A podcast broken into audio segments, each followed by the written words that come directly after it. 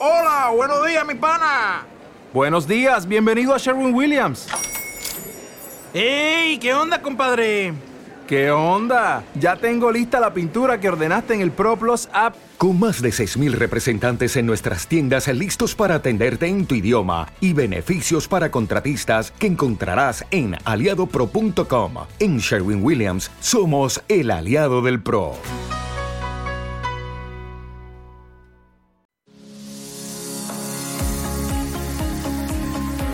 Consultorio de fondos. Consultorio de fondos de inversión aquí en Radio Intereconomía, Capital Intereconomía, con nueva sintonía casi recién estrenada, salida del horno. Ay, cómo me gusta. Ver, suela.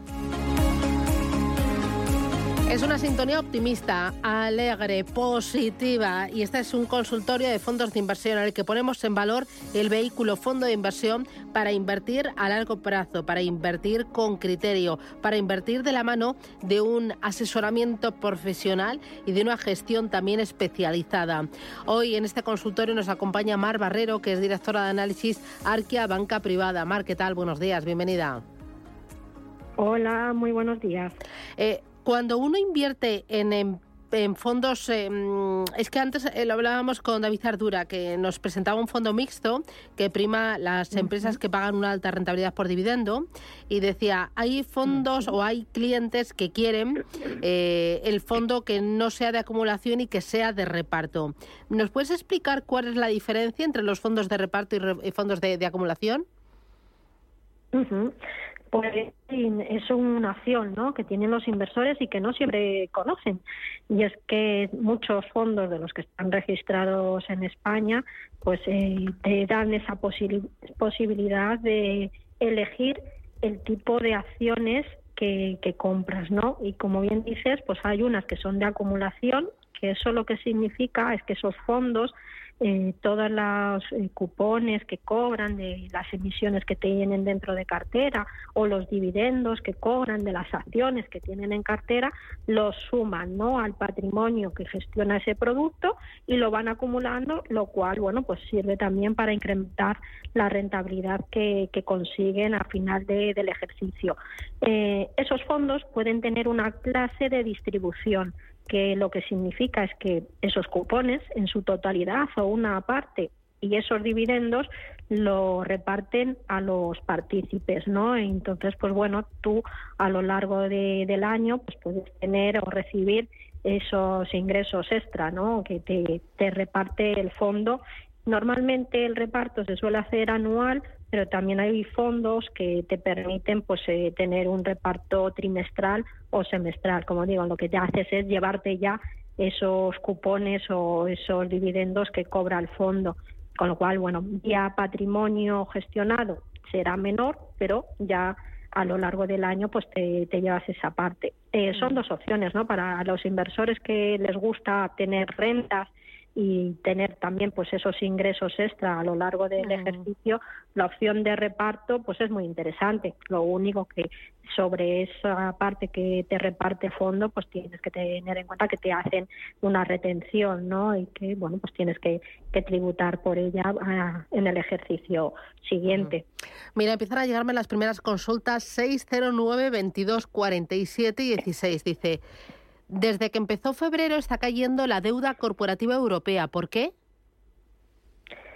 Bueno, en los mercados de, renta fija en general es verdad que empezaron el año muy fuerte, igual que lo ha empezado la bolsa, pero también es verdad que en las últimas semanas, pues con una previsión de que los tipos de interés eh, suban más, ¿no? De lo que en un principio pues eh, teníamos o esperaba el mercado, y esperamos que, los bancos centrales, la FED o el Banco Central Europeo este año pues suban los tipos por encima de los niveles que nos habían marcado a finales del año pasado, entre otras cosas porque por ahora la inflación no da avisos de, moderarse, ¿no? Los últimos datos pues muestran que sigue alta e incluso pues subiendo por encima de las perspectivas. Entonces, con esa previsión que los tipos de interés de referencia estén más altos ha hecho que los tipos que se piden a las emisiones que ya están en el mercado pues también sean más altas. Y eso lo que hace cuando esperamos ¿no? Que, que, los tipos futuros sean más altos, pues que las emisiones que ya están en el mercado caiga su precio, porque nos resultan menos atractivas. Y eso es lo que ha afectado pues, a casi todos los fondos de renta fija, tanto los de renta fija norteamericana como los de europea, en estas últimas semanas que hemos visto pues esa corrección. Aunque esperamos que sea un buen año para la renta fija, si es verdad que en el corto plazo pues vamos a estar sometidos a esta volatilidad de los precios hasta que bueno pues el mensaje de los bancos centrales eh, sea claro o tengamos más claro hasta qué nivel de, de tipos nos van a llevar, ¿no? Y por, por ahora, pues todavía ese dato de qué nivel vamos a alcanzar al final de este año, pues es el que todavía no está claro y es lo que hace que haya volatilidad en los mercados de deuda y que hayamos visto pues esa corrección en todos los fondos de, renta fija, en especial pues en estas dos últimas semanas. Muy bien. Voy con notita de voz. Hola, soy María de Valencia. Yo quiero preguntarle al analista si es un buen momento para entrar en el fondo Lazar Credits Opportunities para combinar con el resto de la cartera que tengo de renta fija, que son el BlackRock Euro Short Duración y el Pingo His Income. Soy de perfil moderado y voy a largo plazo. Muchas gracias por los consejos y felicidades al programa. ¿Qué dices? Bueno, pues es lo que decíamos, ¿no? Que pensamos que va a ser un buen año para la renta fija, aunque con su volatilidad, por lo menos en el corto plazo. El producto de, de Lazar es un fondo de, renta fija que invierte especialmente ¿no? pues en todo lo que es el crédito, crédito global, pero con bueno, pues exposición a, mercados europeos, a emisores europeos, con posibilidad de tener algo de high yield.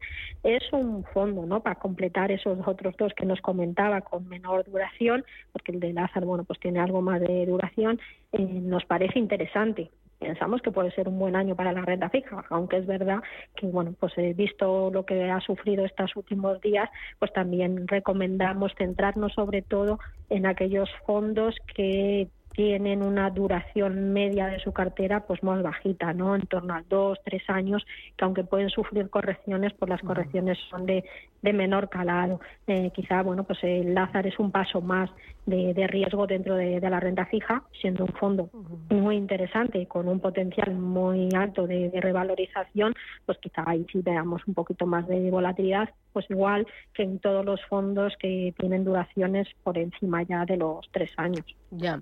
Mira, me preguntan por el Nordea Global Stable Equity y por el JP Morgan Global Select Equity.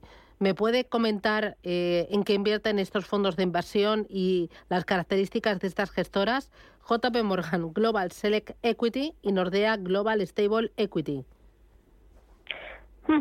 Vale, pues el producto de, Nordea eh, es un, fondo ¿no? de, de, renta variable global, igual que es el de JP Morgan. La diferencia es que el de Nordea pues está centrado en esas empresas eh, como su nombre indica, algo más estables, ¿no? que tienen buenos fundamentales, eh, buena calidad de, de, su estructura financiera, que por tanto se mueven menos en los mercados, que cuando el mercado es muy alcista quizás se queden por detrás, pero también son eh, empresas que cuando cae el mercado caen menos, ¿no? Y bueno, pues mm. suelen estar más centradas en esas empresas más value, más eh, sectores eh, cíclicos y que el entorno bueno, el del año pasado y el de principios de año era bastante favorable para este tipo de empresas y este, como digo, pues es un fondo muy defensivo dentro de renta variable. El de JP Morgan, el Global Select Equity, es distinto, es más un fondo que va buscando pues aquellos valores con un mayor potencial de, revalorización, ¿no? Eh, con un sesgo algo más grow aunque puedan tener algo también de sectores cíclicos, pero sí es verdad que va a esas compañías que, que pueden no crecer más y que es verdad que en los últimos años, pues eh, justo el año pasado y este comienzo de años han quedado por detrás, pero también suelen aguantar muy bien en periodos de bajo crecimiento económico, ¿no? Tienen, bueno, pues un sesgo eh, más defensivo para entornos menos menos favorables económicamente Son dos fondos que podrían estar en la misma cartera, se complementan muy bien. Como digo, pues uno más centrado en valores más estables, el otro buscando pues oportunidades de, de inversión interesantes en, en los mercados no globales de, de renta variable. Voy con otra nota de voz. Hola, muy buenas. Para el consultorio de fondos. Tengo estos fondos. DVS Concept Caldemorgan. Ebly Corporate Bond B. Carmignac Securité. Y estaba pensando en añadir estos dos. El Invesco Pan European High Income y el AXA VF Eurocredit Total Return. A ver qué le parece al analista, qué me puede decir. Nada, pues muchas gracias, un saludo desde Luis desde Palencia. Chao. Bueno, la primera cartera, la formada por el Caldemorgan, el fondo de Ebly y el fondo de Carmignac. Eh, ¿Qué te parece la cartera, estos eh, tres fondos de inversión? Pues eh, sería no una cartera muy muy defensiva. Eh, es verdad que el Ebly Corporate pues está centrado en lo que es renta fija corporativa con cierta duración, principalmente pues eh, deuda de países nórdicos, como los fondos, como casi todos los fondos de, de ¿no? que tiene una mayor exposición pues al mercado de deuda finlandés, porque de ahí es la gestora y por tanto pues tiene mayor posición. Capiña Securité, sabemos, pues es un fondo de renta fija, es global, pero sí es verdad que con ese sesgo más a renta fija europea, ¿no? De muy corto plazo, que el año pasado tanto el Ebly como el Carmiña Securitas Securité pues perdieron, ¿no? Pero que este año pues puede ser un buen ejercicio para los dos fondos y por tanto le pueden sumar. Eh, con Cescal de Morgan es dentro de los mixtos pues es un multiactivos, puede invertir en renta fija, en renta variable, en divisas, en oro que tiene una parte.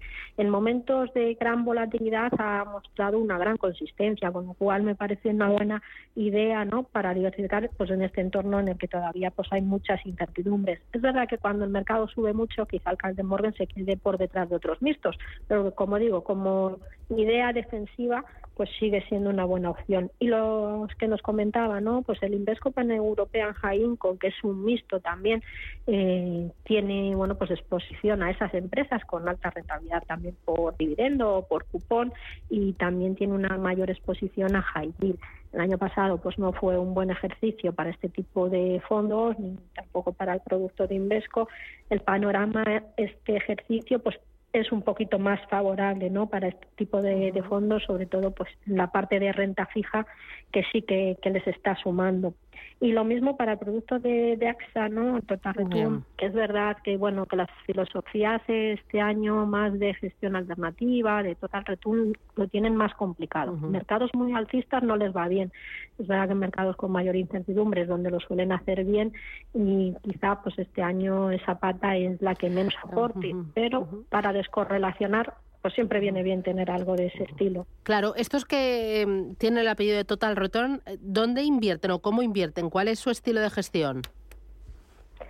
Bueno, la idea de estos fondos no es eh, no estar eh, referenciados a ningún mercado ni a ningún índice, eh, dependen más del acierto de los gestores, suelen hacer estrategias de ponerse cortos, largos, tanto en renta fija como en, en renta variable y también bueno pues con una selección de, de oportunidades donde se hace cierto arbitraje. Entonces, como digo, en mercados de mayor incertidumbre, pues eh, es donde mejor se mueven este tipo de fondos que, como digo, pues no, al no estar referenciados al mercado, no te van a hacer lo que haga el mercado, ni cuando sube ni cuando baja.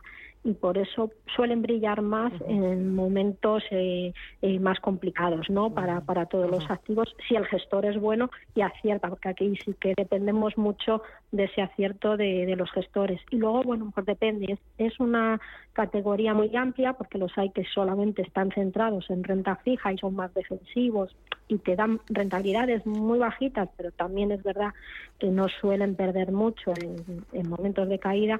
Y luego, pues hay fondos mucho más agresivos que se apalancan, que están invertidos en renta variable, que se ponen largos o cortos, ¿sabes?, sobre algún indicador. Y ahí, bueno, pues también hay que mirar mucho eh, la cartera y, como digo, sobre todo la experiencia de los gestores. Aquí sí es verdad que, que mirar el histórico pues es muy muy importante para ver la consistencia, ¿no? Porque es lo que se pide a este tipo de fondos. Muy bien, voy ahora con Luis. Buenos días. Hola, buenos días. Dígame. Eh, quería, pre- quería preguntar, por favor, primero, eh, ¿qué es lo que ocurre en estos momentos con el mercado chino que está eh, bajando de una forma sensible? Y en segundo lugar, si entienden que es mejor eh, invertir en un fondo de China o de China A. Nada más, muy amable, muchas gracias por su ayuda. Muy bien, gracias. oye, ¿qué es esto de China o de China A? ¿Qué significa? Sí, bueno, las acciones A de, China pues son las acciones que cotizan eh, directamente allí, que hasta hace unos años pues eran las que podían comprar la población china. No estaban abiertas para los inversores extranjeros. Desde hace unos años pues ya se abrió también ese mercado mm, suelen hacerlo mejor porque al final eh, bueno pues atraen ¿no? lo que es la inversión interior y ahí pues hay mucho empuje también es verdad que cuando cae pues puede sufrir algo más pero es un mercado que, como digo, hasta hace poco estaba limitado para los inversores nacionales chinos y ahora ya está abierto pues a, todos. Bueno, es una buena opción porque ahí hay muchas más valores, hay muchas más acciones, muchas ligadas al consumo interior, que eso pues también estamos viendo que es lo que se va a recuperar o lo que se puede recuperar con mayor fuerza, ¿no? Después del levantamiento de las limitaciones, eh, bueno, por, por esa política COVID que tuvieron a lo largo del pasado año. China había empezado también con mucha fuerza. Es verdad que, hombre, los datos macro que van publicándose, pues todavía hablan de una economía que el año pasado eh, estuvo, bueno, pues casi en recesión y que estuvo cerrada, ¿no? Porque mantenían esa política de COVID cero, con lo cual los datos siguen siendo algo negativos y eso es lo que está también influyendo y generando más volatilidad al y también bueno pues al final todos los temas no de, esa guerra comercial que mantienen y hoy sigue manteniendo con Estados Unidos pues ha hecho mella a la bolsa china en este mes de febrero y también porque venía de hacerlo muy bien pues en el mes de, enero no nos parece interesante. Pensamos que el mercado chino pues tiene que hacerlo bien en este ejercicio después de dos años de haber estado sufriendo bastante. Eh, y como digo bueno pues eh, fondos que inviertan en acciones A tienen quizá la posibilidad de diversificar algo más, como digo, porque ahí pues el número de, compañías cotizadas es mayor que en, los fondos que pues apuestan por las ADRs o empresas que tienen cotizadas en, otros mercados, como puede ser el de Hong Kong o de Taiwán. Mira, me preguntan eh, por el eh, Morgan Stanley Asia Opportunities y por el Polar Emerging Markets Star. ¿Qué diferencia hay entre ambos? Eh, bueno, uno está centrado más en renta variable asiática, eh, cubre tanto China como India como el resto de mercados ¿no? de, la región y el otro, el fondo de, Polar, pues es un poco más global, ¿no? Dentro de sus inversiones, eh, bueno, pues cubre otras áreas que no podamos tener en el fondo de, Asia. Mm, dentro de, bueno, el año pasado fue un buen ejercicio para renta variable latinoamericana. Este año, bueno, estamos viendo cómo, cómo sufre algo más después de, bueno, pues eh, como digo, el año pasado sobre todo Brasil lo hizo muy bien, México también. Este año, bueno, riesgos políticos están haciendo que también, pues esos mercados estén sufriendo.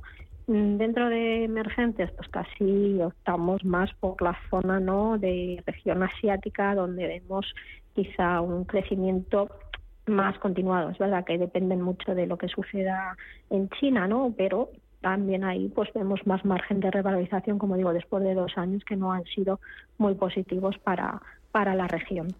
Mira, y también otro de los oyentes, María Muñoz, me pregunta por el Magallanes Microcaps. Dice, ¿qué opinión tiene del Magallanes Microcaps y del Threadneedle Global Smaller Companies? Bueno, mm, el fondo de Streamillet pues es uno de esos fondos que eh, tradicionales, no muy conocidos y que lo hacen muy bien a, la hora de invertir en empresas de pequeña y mediana capitalización. Es una opción que nos parece interesante. También las pequeñas compañías no han estado sufriendo mucho en estos últimos ejercicios es verdad que desde finales del año pasado y comienzos de este, pues han recuperado gran, gran parte de, la caída. Y como digo, el fondo de Finide pues es una opción que nos parece interesante para estar en ese tipo de empresas. Y luego el de Magallanes, eh, bueno, pues invierte en empresas con una capitalización inferior a la que podemos ver en un Finide, ¿no? Son empresas aún más pequeñitas y que, bueno, pues sobre todo europeas y también con ese sesgo más eh, value, ¿no? que es la señal de identidad de Magallanes a la hora de, entrar ¿no? en los mercados, pues buscar esas empresas que tienen un buen potencial, pero que cotizan por debajo de sus de sus múltiplos, que se esperan, ¿no? Que, que poquito a poco, pues esa, esos buenos fundamentales que, que, tienen esas empresas se empiecen a reflejar en el mercado y es un poco la, la filosofía, ¿no? Del fondo de Magallanes. Son totalmente distintos, como digo, con el sesgo. Quizá el Trade es un sesgo más de crecimiento, más grow, mientras que Magallanes, pues se centra en esas empresas de pequeña capitalización, pero con sesgo más cíclico, más value.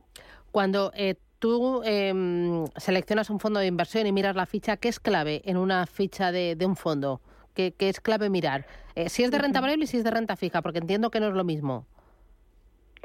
Eh, no, no es lo mismo. Es verdad que hay quizá factores que sí. Una cosa es el, patrimonio que gestionan, es muy importante, ¿no?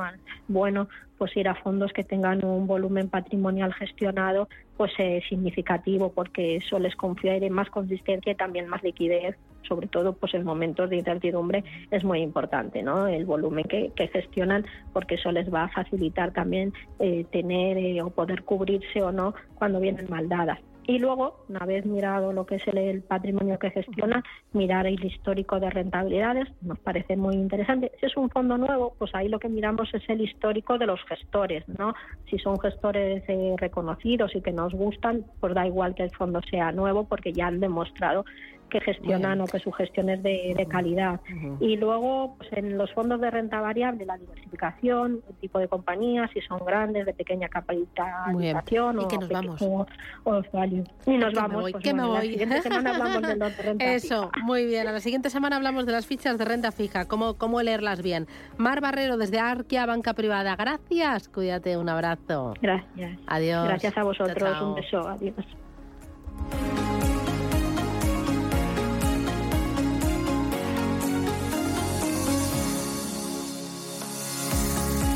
Consultorio de fondos.